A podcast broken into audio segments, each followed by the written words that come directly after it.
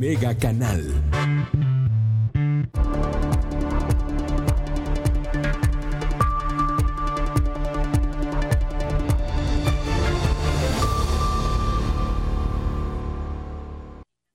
Gracias por estar con nosotros. ¿Cómo está usted?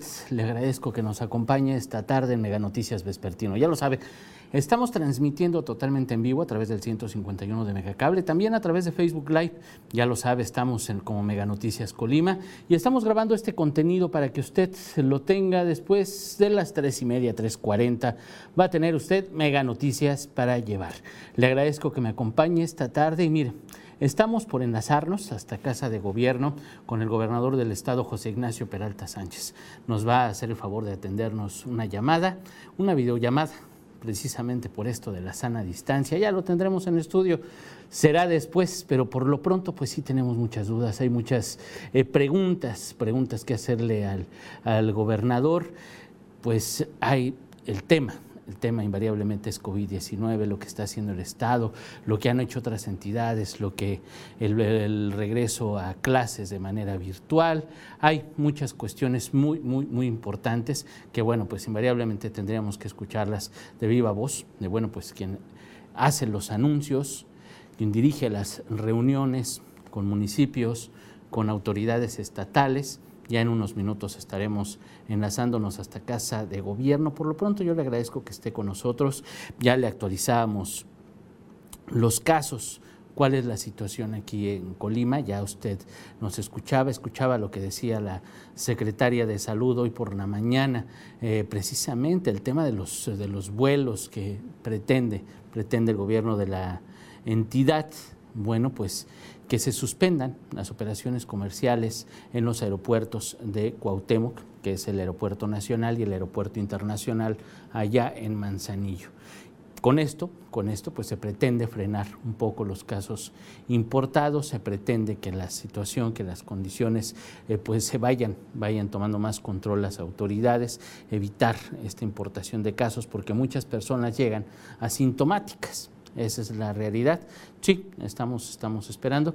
Y bueno, pues le decía de estos, de estos casos, invariablemente, y ya lo mencionábamos, pues el aeropuerto de Manzanillo, en este municipio que de verdad es eh, importante, es prioritario y que bueno, pues es el que más problemas ha tenido. Estamos hablando de seis casos en el municipio de Manzanillo, dos de los cuales, pues usted ya lo sabe, perdieron perdieron la vida. Hay dos casos activos, allá están precisamente en Manzanillo, otros dos que ya se recuperaron y en este puerto hay además cuatro casos sospechosos. Y bueno, pues ese es el panorama que tenemos en entidad. Ya escuchaba usted autoridades, lo escuchaba seguramente a través de Mega Noticias, autoridades en Jalisco, en Michoacán, los dos gobernadores, bueno, pues ya endurecieron las medidas de higiene, de seguridad para ambas entidades, pues son los estados que rodean a Colima y bueno, pues ya básicamente en ambas entidades son las mismas medidas que hemos escuchado desde el inicio de la contingencia, el uso de cubrebocas, el aislamiento social, eh, también el, el el, hecho de que se permitan las actividades esenciales, los negocios que tienen actividades esenciales, la prohibición de operación para los negocios con actividades no esenciales. Siguen prácticamente las mismas medidas ambas entidades. El asunto el asunto es que ya a partir de este fin de semana, le digo, escuchaba usted al gobernador de Jalisco, Enrique Alfaro Ramírez, que bueno, pues él ya advertía incluso el uso de la fuerza pública, la repartición de cubrebocas en las calles, eh, por ejemplo, en la zona metropolitana de Guadalajara, policías municipales van a estar entregando cubrebocas para que las personas que no usen, que, no, que salgan a la calle sin cubrebocas, lo porten. Y es de la manera con la que pretenden, pues ahora sí que reducir prevenir, mitigar esta ola de contagios allá en aquella entidad. Hoy por la mañana el eh, gobernador de Michoacán, Silvano Aureoles, también advertía medidas, el uso de cubrebocas obligatorio, el, prácticamente las mismas medidas, le digo, con el uso de la fuerza pública, no quiere decir que vaya detenidos, etcétera, no, no tampoco nos damos para tanto, pero sí ser más estrictos con las medidas que ya se han dictado, con las medidas preventivas, y bueno, pues invariablemente pues son nuestros estados vecinos.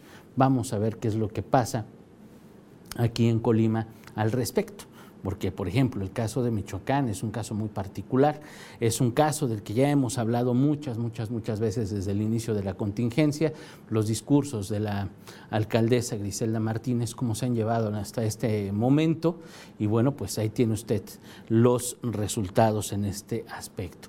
Son temas que le estaremos abordando, que estaremos platicando y que bueno, pues invariablemente pues vamos a ver qué es lo que pasa, ya que usted sabe y lo ha informado el gobierno federal desde se prevé que desde principios de mayo hasta aproximadamente el 10 de mayo hay un repunte de casos de COVID-19 en el país. Lo hemos visto en la entidad, de acuerdo con los datos últimos, datos que ha presentado el eh, gobierno del, eh, del, Estado, el gobierno de la entidad, pues estamos hablando de 11 casos ya confirmados. Hay 23 casos sospechosos. De esos 23, informaba incluso hoy la secretaria de Salud, Leticia Delgado, pues hay una persona que ya perdió la vida. No se ha confirmado todavía si es por COVID o no es por COVID, pero hay una persona que perdió la vida están en espera de los resultados de los análisis precisamente para saber si fue por esto o no fue por esta causa, aunque esa persona haya muerto de neumonía. Es un caso sospechoso que, bueno, pues en caso de confirmarse serían tres muertes, en caso de, de descartarse, pues tendría otra causa. Es algo de los casos sospechosos. Hay que recordarle que todos los casos sospechosos son tratados como si fueran positivos, no importa que sean sospechosos, son tratados como positivos. Ya cuando lo confirmen las autoridades, bueno, pues es cuando se da a conocer qué es lo que pasa. Y hay 113 casos hasta el momento que han sido totalmente descartados, que bueno, pues no fueron casos COVID. Y recordamos, que no podemos evitar, que Coquimatlán, Minatitlán Ixtlahuacán, hasta el último reporte de la Secretaría de Salud del Gobierno Estatal, pues están libres, están libres de COVID-19 en el estado. Así que pues imagínense nada, nada más. Eh, son esos tres municipios que hasta el momento no tienen ni sospechosos ni tampoco, tampoco tienen casos confirmados en este momento. Y hoy, hoy regresaron a las clases eh, los alumnos de prácticamente todos los niveles educativos en el país. Fue un regreso distinto, fue un regreso virtual. Usted eh, seguramente si tiene hijos, bueno, pues ya ya están haciendo trabajos en casa, ya están haciendo actividades. ¿Cómo le ha ido? ¿Cómo le ha ido usted con este regreso virtual? Le digo por qué, porque ya, ya tenemos llamadas, ya tenemos mensajes, y hay quienes me dicen, no, Ulises, apenas y, nos habían dicho que con el celular las clases iban a ser a través de la televisión, pero hay problemas que realmente se ponen complicados. Por ejemplo, las clases de primaria y de secundaria se empalman en horarios. Entonces, si usted tiene un hijo en primaria y tiene un hijo en secundaria, ¿cómo le va a hacer? Digo, hablando de lo, que es la transmisión en televisión, hay, se pueden empalmar. Hay maestros, también me decían, Ulises, me están pidiendo que imprima hojas, que, hagamos impresión de hojas hay que salir al ciber o hay que salir a la papelería. El ciber y las papelerías pues no son negocios con actividades esenciales. La mayoría, la mayoría están cerradas. Si, tenemos que aplicar el aislamiento social, ¿cómo vamos a imprimir hojas? Digo, mucha gente, pues habrá quien tenga impresora en su casa, habrá quien tenga computadora pero créame que no todos tenemos computadora. Vaya usted a cualquier... Bueno, mire, es que donde sea. Hay eh, colonias populares, colonias de clase muy alta, como usted quiera. Pero hay quienes nada más tienen su celular y les alcanza para ponerle los datos para el WhatsApp, les alcanza para el, Facebook. Ahora sí que lo, básico, lo fundamental. Ya le decíamos en la mañana, que hoy en la mañana pues ya había padres de familia que nos decían, oh, Ulises, Mm, muy bien. Entonces, este, este, este tema del regreso a clases tiene muchas aristas, tiene muchos puntos de vista que ya, ya iremos analizando. Vamos viendo qué es lo que dice la Secretaría de, Educación al respecto. Pero bueno, ya me dicen que ya está, ya está en línea el, gobernador José Ignacio Peralta Sánchez. Pues vamos a enlazarnos hasta casa de gobierno, precisamente con el gobernador José Ignacio Peralta, no sé si ya lo tengamos por ahí, ahorita ya me dirán, Pero bueno, miren, mientras nos enlazamos, ya me dicen que ya está todo listo, mientras nos enlazamos, le digo, déjeme continuar con el tema del regreso a clases. Le digo, son muchas aristas, son muchos puntos de vista, son muchas cuestiones que pues sí nos hacen pensar que bueno, pues además de la capacitación que puedan tener los maestros, pues también hay que tener sentido común. Le digo, el hecho de imprimir cosas, no todas las personas tienen impresora en su casa, tienen que salir a una papelería, papelería que no es un negocio esencial, entonces está cerrada, hay que buscar una papelería, alguien tiene que salir en medio de la contingencia, en medio de la pandemia, pues a buscar una papelería. Entonces hay que ver cómo le podemos hacer, pues copiar, buscar la manera de que no salgan de casa, de que los niños aprendan, pero sí hay que solucionar estos detalles. Eso además, le digo, porque en muchos salones, de las escuelas públicas principalmente, pues no hay un acceso a Internet, no hay una computadora, lo más que tienen los padres de familia pues son el celular con, datos para, para el WhatsApp, para el Facebook, para las redes sociales, pero no para bajar aplicaciones a lo mejor, pero no tenemos para más. Entonces vamos a ver cómo van ajustando los programas día a día, cómo van ajustando las clases, porque le digo, hay salones en los que no todos los niños tienen las mismas condiciones. La desigualdad es un tema que no puede ocultar nadie, no pueden tapar el sol con un dedo. El plan está muy bien, el plan es muy bueno, realmente el plan. Pero bueno, ya hablaremos de esto más adelante. Vamos a enlazarnos con, con el gobernador de Colima, José Ignacio Peralta Sánchez. Gobernador, muchas gracias por atendernos. Gracias, Ulises. Te agradezco la oportunidad de esta entrevista. Te saludo a ti, a tu auditorio que nos ve, nos escucha. Y estamos aquí listos para esta entrevista. Muy buenas tardes. Muchas gracias, gobernador. Bueno, pues ya mencionamos, empezamos el noticiero precisamente mencionando que Jalisco y Michoacán han endurecido las acciones de higiene, de seguridad, por ejemplo, el uso de cubrebocas ya obligatorio, la apertura de negocios o empresas con actividades esenciales, básicamente las medidas que ya llevamos, que ya había tomado Colima desde hace semanas, pero en el caso de Michoacán y Jalisco, ya estos días, el fin de semana, Jalisco y hoy el gobernador de Michoacán, pues anunciaban ya la obligatoriedad por ejemplo, de cubrebocas, ya con medidas del uso de fuerza pública, no para detener a nadie, pero sí para decirle a la gente, incluso en Jalisco, pues ya reparten cubrebocas, el vigilar que los negocios que sean de actividades no esenciales estén cerrados, todo este tipo de cuestiones para evitar más contagios, el cerrar unidades deportivas, plazas públicas, todo esto, eh, pues ya lo endurecen, anuncian ya el endurecimiento de estas medidas. Con base en esto, Michoacán y Jalisco son vecinos de Colima. ¿Se prevé alguna acción así, gobernador? ¿La están tomando en cuenta el grupo de eh, alcaldes, autoridades? Gracias. Mira, nosotros estamos con una serie de medidas que empezamos a endurecer desde mediados de marzo. Eh, un porcentaje enorme de la población ha cooperado de manera seria, responsable. Lamentablemente, pues no todos están cooperando y aunque son una minoría, en una situación de contagio como la que estamos viviendo, por poquitos podemos perder todos. Y sí es un reclamo el que todos los que están haciendo este enorme esfuerzo de mantenerse aislados, pues pueda en un momento dado no fructificar por unos cuantos que actúan de manera irresponsable. Hemos hecho llamados y, eh, al exhorto de quedarse en casa, del resguardo domiciliario, del aislamiento social. Y creo que en Colima vamos relativamente bien en relación a otros eh, estados, a otras entidades federativas. Somos una, un estado con una población pequeña, pero aún así el número de eh, contagios que se registran como positivos confirmados es bajo, solamente tenemos dos decesos.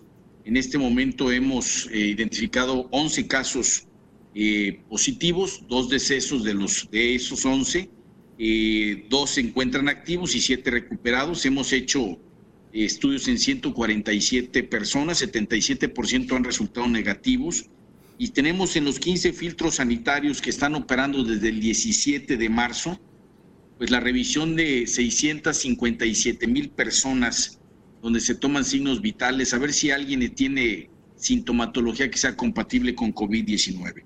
No descartamos el que podamos endurecer las medidas. Eh, se exhorta a la gente, hay cooperación pues, prácticamente de los 10 ayuntamientos, cada uno de diferentes formas y con diferentes dinámicas, pero estamos trabajando en equipo y eh, queremos pues eh, dejar muy claro que parece que vamos a la espiral eh, exponencial, vamos a entrar a la parte más complicada, donde se van a ver aumentos importantes en los contagios, en el número de decesos, y es ahorita más que nunca donde se tiene que hacer el llamado a mantenerse en casa y a tomar las medidas que sean necesarias para que la gente respete el aislamiento social. Muy bien, gobernador. Ahorita que menciona el trabajo en coordinación con los ayuntamientos, tenemos dos escenarios que son totalmente contrastantes. El caso de Manzanillo, eh, que bueno, pues es el municipio que, presenta más casos, seis hasta este momento, los dos decesos, eh, los discursos de las autoridades que bueno, pues han sido permisivos desde el inicio de la pandemia. Y por otra parte, el caso de Minatitlán, que colinda con, con Manzanillo, Coquimatlán, Extrahuacán, que hasta este momento, de acuerdo con los últimos reportes, están limpios, ni casos sospechosos ni casos confirmados. En estos, en estos casos, vaya, ¿cuál sería la medida? ¿Es municipal o lo están tratando todo en conjunto, tomando en cuenta que la semana pasada el gobierno federal pues ya municipalizó el tema, ya les dio a los estados y los municipios la batuta para que ellos traten el problema? Mira, eh, como te comentaba, los alcaldes están trabajando conscientes de la problemática, pero con diferentes dinámicas. Por ejemplo, de los 10 municipios, 8 eh, para mantener cerrados los negocios están en giros no esenciales, tal y como lo eh, ordena el decreto federal. Ocho ayuntamientos aprobaron en Cabildo una suspensión temporal de las licencias comerciales.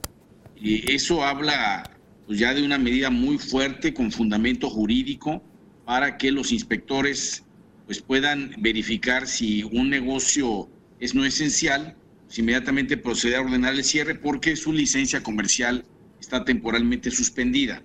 Pero bueno, cada uno está actuando conforme a sus propios criterios. Nosotros hemos tratado de estandarizar criterios. Hay quienes nos hacen más caso que otros, eh, pero yo creo que todos dentro de su eh, sus capacidades pues están cooperando, ¿no? En el caso de Manzanillo es muy preocupante. Yo acepto y reconozco que es con quien menos comunicación tenemos. Hay eh, mucho mejor comunicación con el resto de los municipios, yo con los otros nueve. Eh, pero además es preocupante porque es donde más casos estamos registrando, sobre todo en los últimos días. Los dos decesos registrados, los dos son de Manzanillo y los últimos casos que se confirmaron positivo, los últimos cinco casos confirmados positivos, todos son de Manzanillo. Ahí es donde tenemos eh, pues un foco rojo prendido y es en donde nos está preocupando más eh, cómo está evolucionando este problema de la pandemia. Muy bien, gobernador. Ahorita que menciona Manzanillo, pues aquí hay dos puntos muy importantes en la movilidad, que es el aeropuerto. Ya mencionaba hoy la secretaria de Salud, Leticia Delgado, eh, la posibilidad o la petición que harán al gobierno federal para suspender las actividades comerciales, los vuelos de llegada y de salida del Aeropuerto Nacional de Cuauhtémoc y del Aeropuerto Internacional en Manzanillo. Por otra parte está el puerto de Manzanillo, que bueno, pues ya el área de, emergencias eh, portuarias está en cuarentena.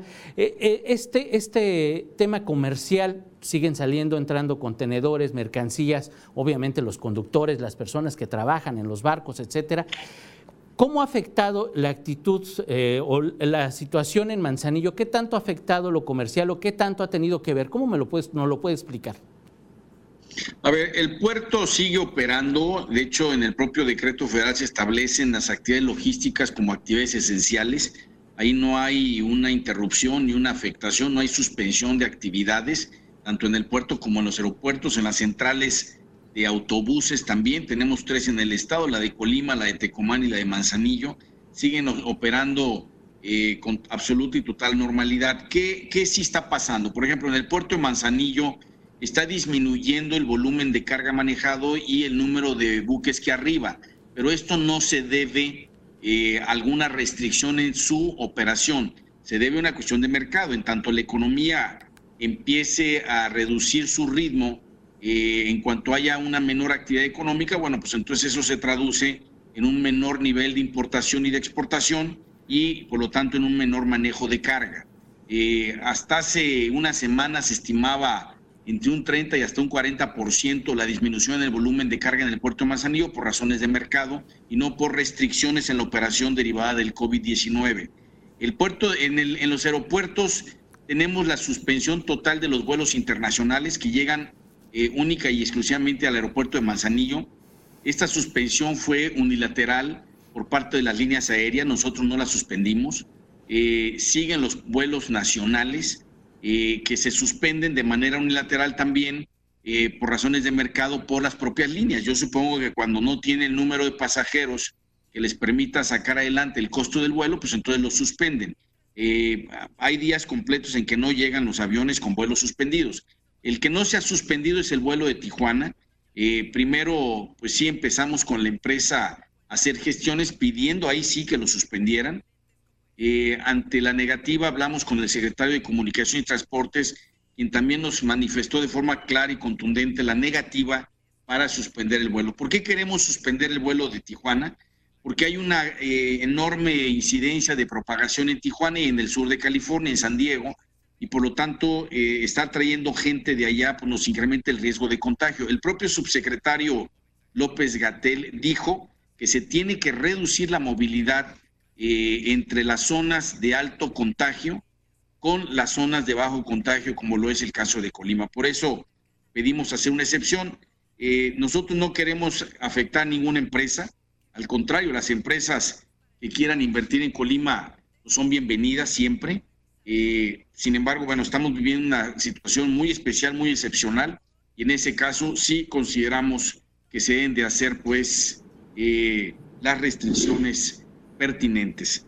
Eh, en tanto no se suspenda el vuelo de Tijuana, lo que estamos haciendo es revisando con mucha, de forma muy estricta a los pasajeros que llegan, les tomamos sus signos vitales y sobre todo, pues vemos si hay algún problema de sintomatología que sea compatible con COVID-19. Muy bien, gobernador.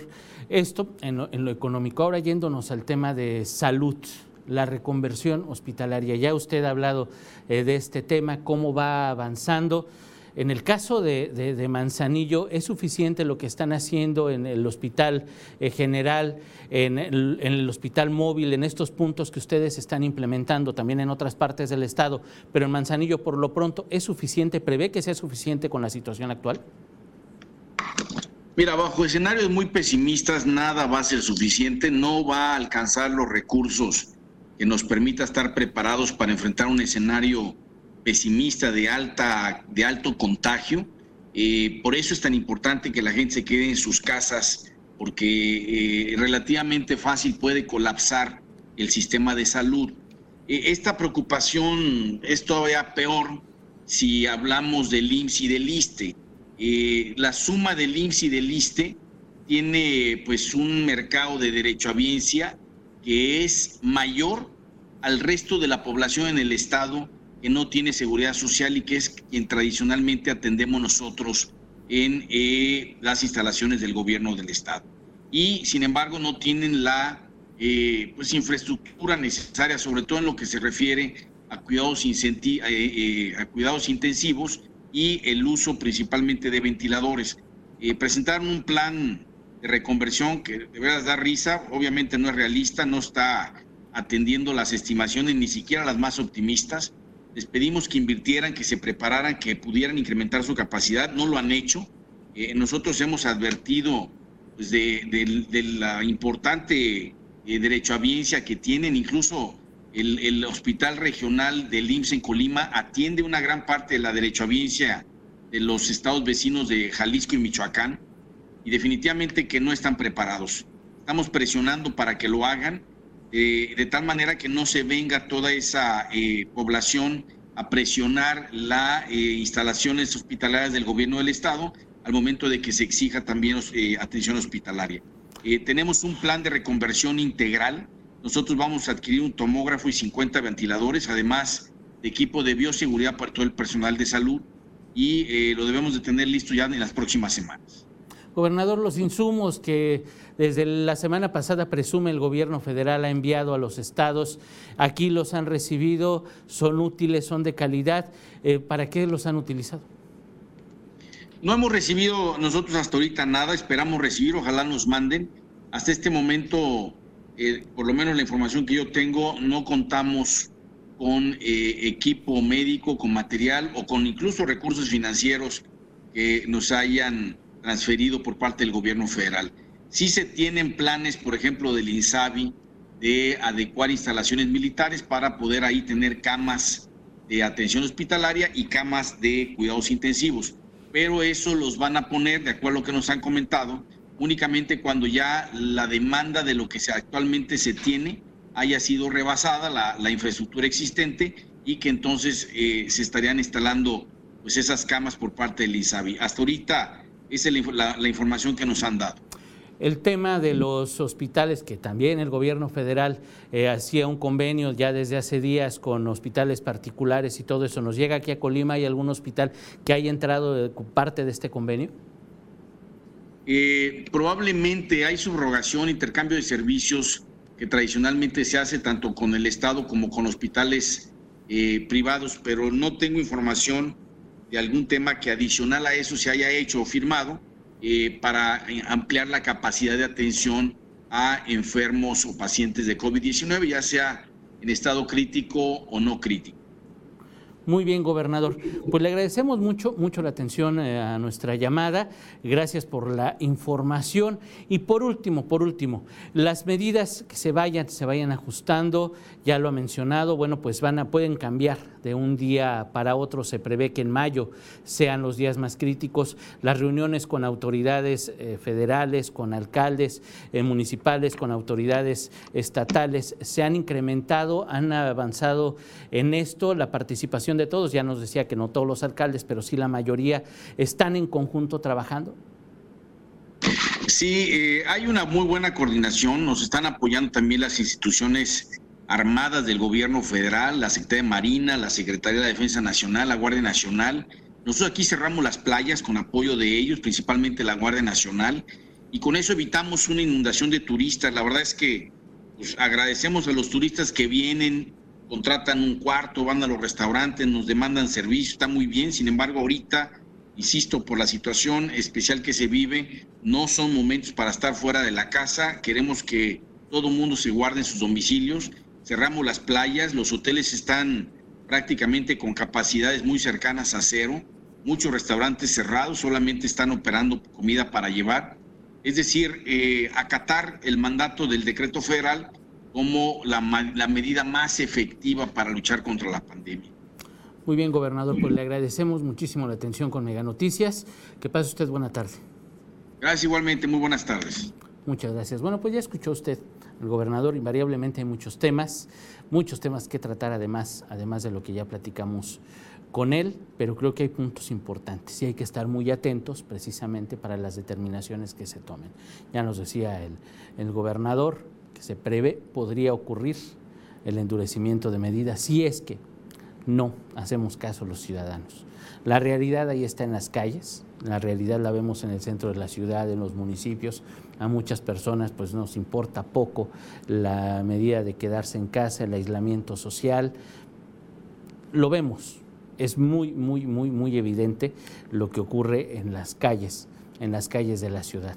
Hoy le debo la lectura de sus comentarios, los guardo, no crea que se me olvidan, los platicaremos, analizaremos bien lo que nos dijo el gobernador, vamos a darle seguimiento a todos estos temas, claro que quedaron temas pendientes, nos quedó tema pendiente, por ejemplo, el tema del programa alimentario, que bueno, hay autoridades que nos pueden responder eso.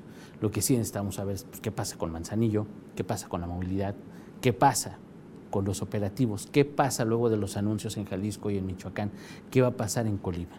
Creo que era lo más eh, importante que tendríamos eh, que saber. Para lo demás hay un montón de autoridades. El tema de educación no lo soltamos, créame que no lo soltamos. El tema del regreso a clases virtual es un tema que seguiremos dándole seguimiento en Mega Noticias porque digo, hay cosas que no cuadran, hay cosas que no quedan. Yo por lo pronto le agradezco muchísimo su atención.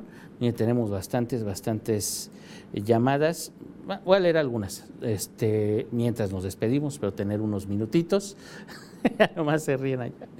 Sí está bien, pero. Mm, a ver, sí está bien, pero digan la verdad. ¿De qué cosa? A ver, eh, tienes Colima. Sí es la verdad. Hola, buenas tardes y muchas gracias por su información. Gracias a usted. Bueno, llegan incompletos los mensajes, no sé qué pasa, pero ya los platicaremos con calma ya los platicaremos con calma para, para, darle respuesta a todas sus a todas, a todas, a todas sus llamadas. Yo le agradezco mucho su atención. Yo lo espero mañana a las 11 de la mañana. Hoy por la noche mi compañera Dinora Aguirre Villalpando, pues no le presentará eh, fragmentos de la, de la, entrevista que hicimos con el gobernador, tenemos el tema de educación, tenemos mucha, mucha, mucha información que estamos preparando para usted, para que esté atento, para que tenga la información de primera mano a través de Mega Noticias Colima. Le agradezco que haya estado con nosotros. Muy buena tarde.